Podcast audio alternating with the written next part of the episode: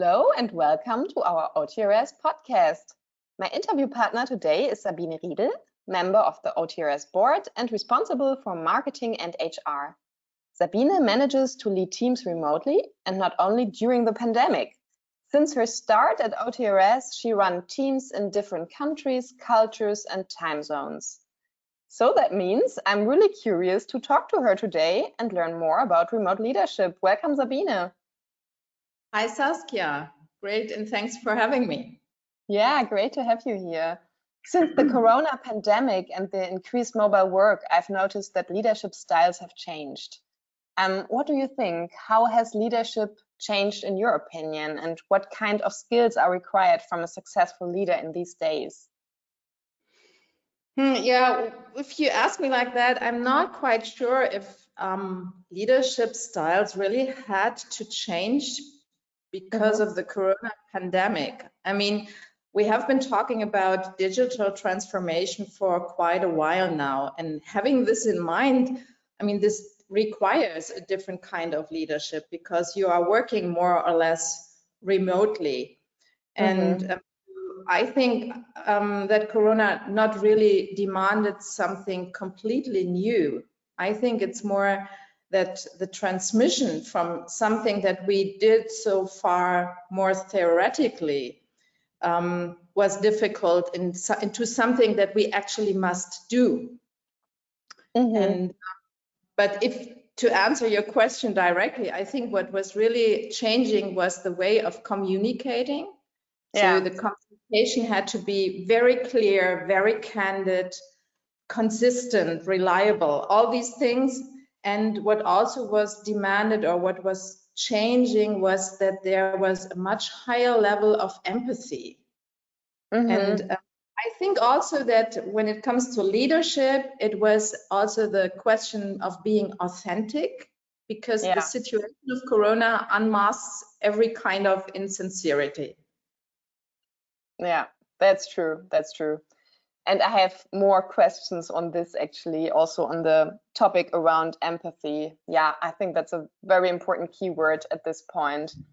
Um, but actually, right now, I would like to learn more about your personal experiences during this pandemic. Um, so, have you made any specific experiences with your employees in this time? Um, or was there actually something that they really needed that you figured out they need something in these days that they did not need before? Hmm.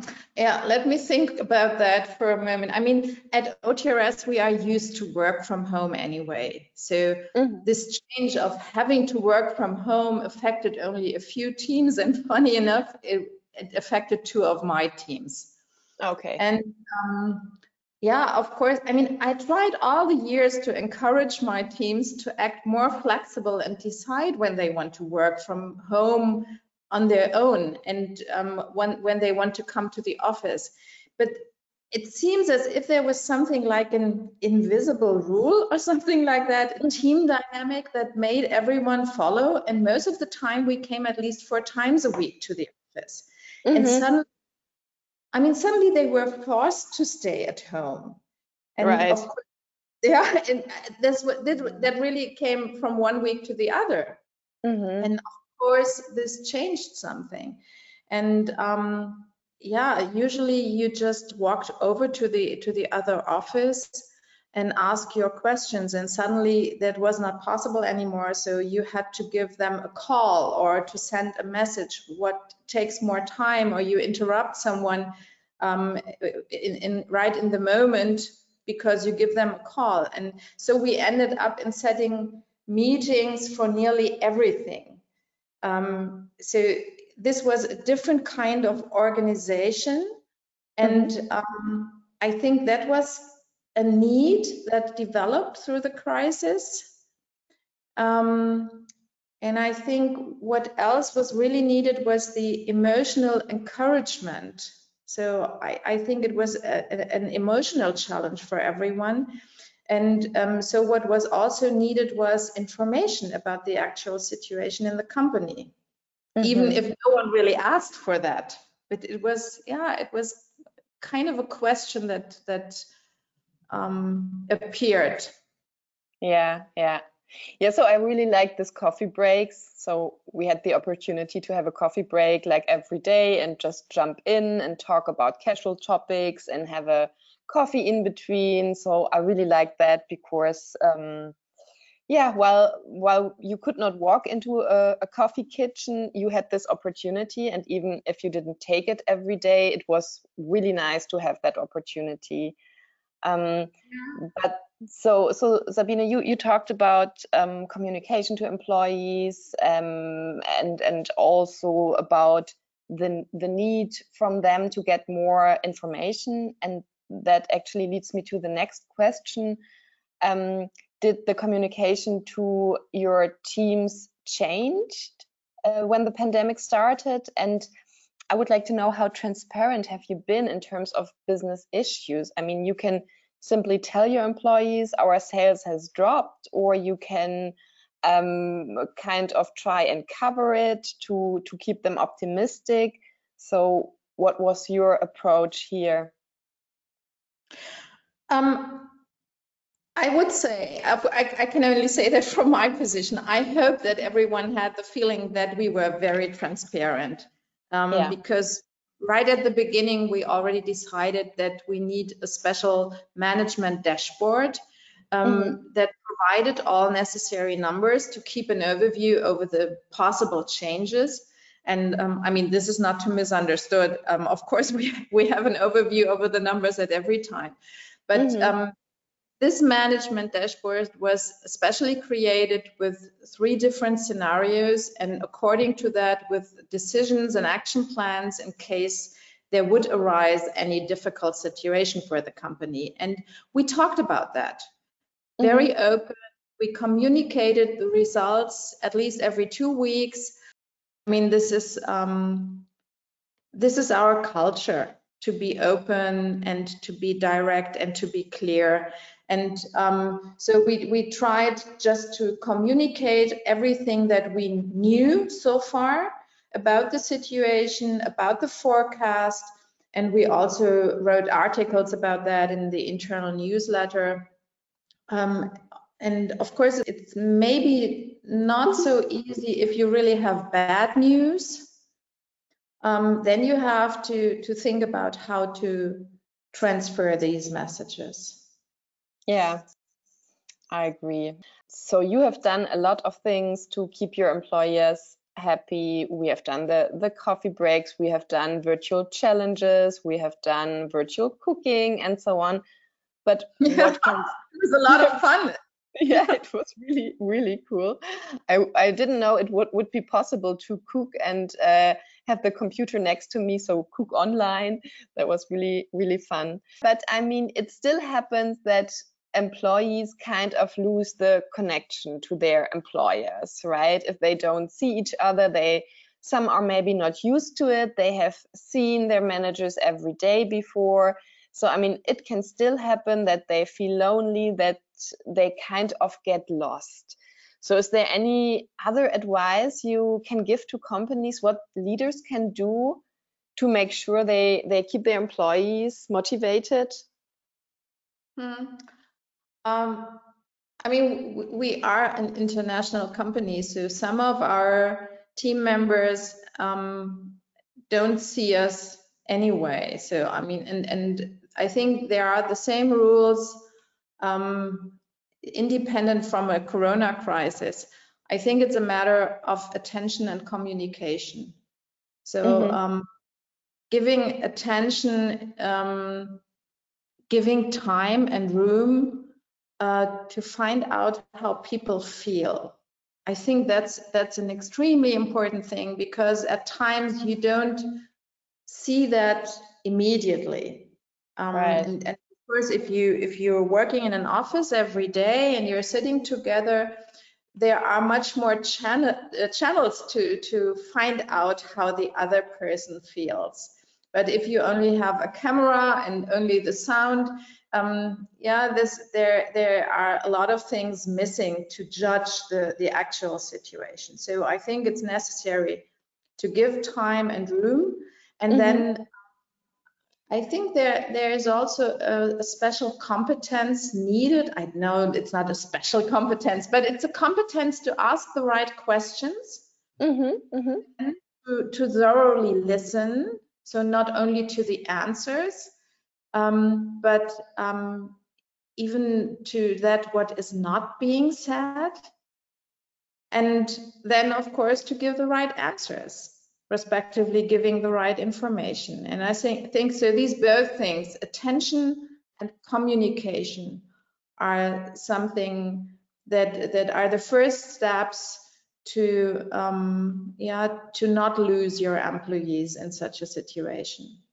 Mm, yeah, yeah, really good point. Um, yeah, so um, you listen to your employees, um, but who listened to you actually. So, I mean, as a leader, I'm sure you had your personal challenges as well. So, what would you say? What were your biggest challenges, and how have you overcome these? I think the, the biggest challenge was to balance between was what was needed from me and what I needed for myself. And um, actually, I, I only found out how stressful the situation was um, after the year had passed and we started the new year and the hope was growing that everything gets to a normal back to a normal level and then then we saw then we had this review and uh, at least i had the feeling that i was doing some kind of a review and suddenly mm -hmm. i um I was aware how much pressure there was to to really be a supporter in every situation and also kind of a role model uh, in in dealing with a crisis. Mm-hmm. And I think one of the learnings or also the challenges was that I had to understand that this situation is different for everyone and every individual has to find their personal position and attitude. And was there somebody in particular that supported you staying a supportive leader? I hope that I was a supportive leader, and I must say that um, the, the best support that I received came from my management board team because they are really fantastic and um, we could discuss very open our personal concerns, our personal situations. We also shared our observations within the team, um, but of course also concerning the general situ situation and how it's developed. And um, yeah, I would say as a team, we were really solid as a rock, so to mm -hmm. say. Mm -hmm. That made me personally feeling stronger because I mean, these are the people that that know our business. So even if I share that with my friends, the situation for them were completely different. So with my co-workers, I really was aligned. And that gave me the energy to be supportive for others as well. Yeah, that makes sense. I mean, being um, a single CEO and, and having only um, people working for you, that must feel very, very lonely. I don't want to be in that position. And um, mentioning that that we are a very diverse team, yeah, that's absolutely true. I mean, you hmm. know them very well. Um, uh, it could nearly be not more diverse than it is. Right, and I think that also reflects the company because all the employees are also very diverse, and yeah. very different characters um, yeah, that that's cool. Yeah, so um, I mean, talking about the crisis and leadership right now, we have a little bit the feeling the crisis could come to an end. We're not sure, but at least we can do things again. We can do activities, we can do meetings, and so on. Um, so do you think that these remote leadership skills will stay important even when the crisis is over and everybody can meet up whenever they want and wherever they are? Well, I mean, you have also probably um, read about the different companies and the, the, different ways they are dealing with the situation. I mean, yeah. remote leadership skills will stay important, no question. Mm. That's totally mm -hmm. clear because I mean, we become more and more digital, and the more digital we become, the more we work remotely. Mm -hmm. And uh, then, of course, it is important to develop corresponding leadership skills.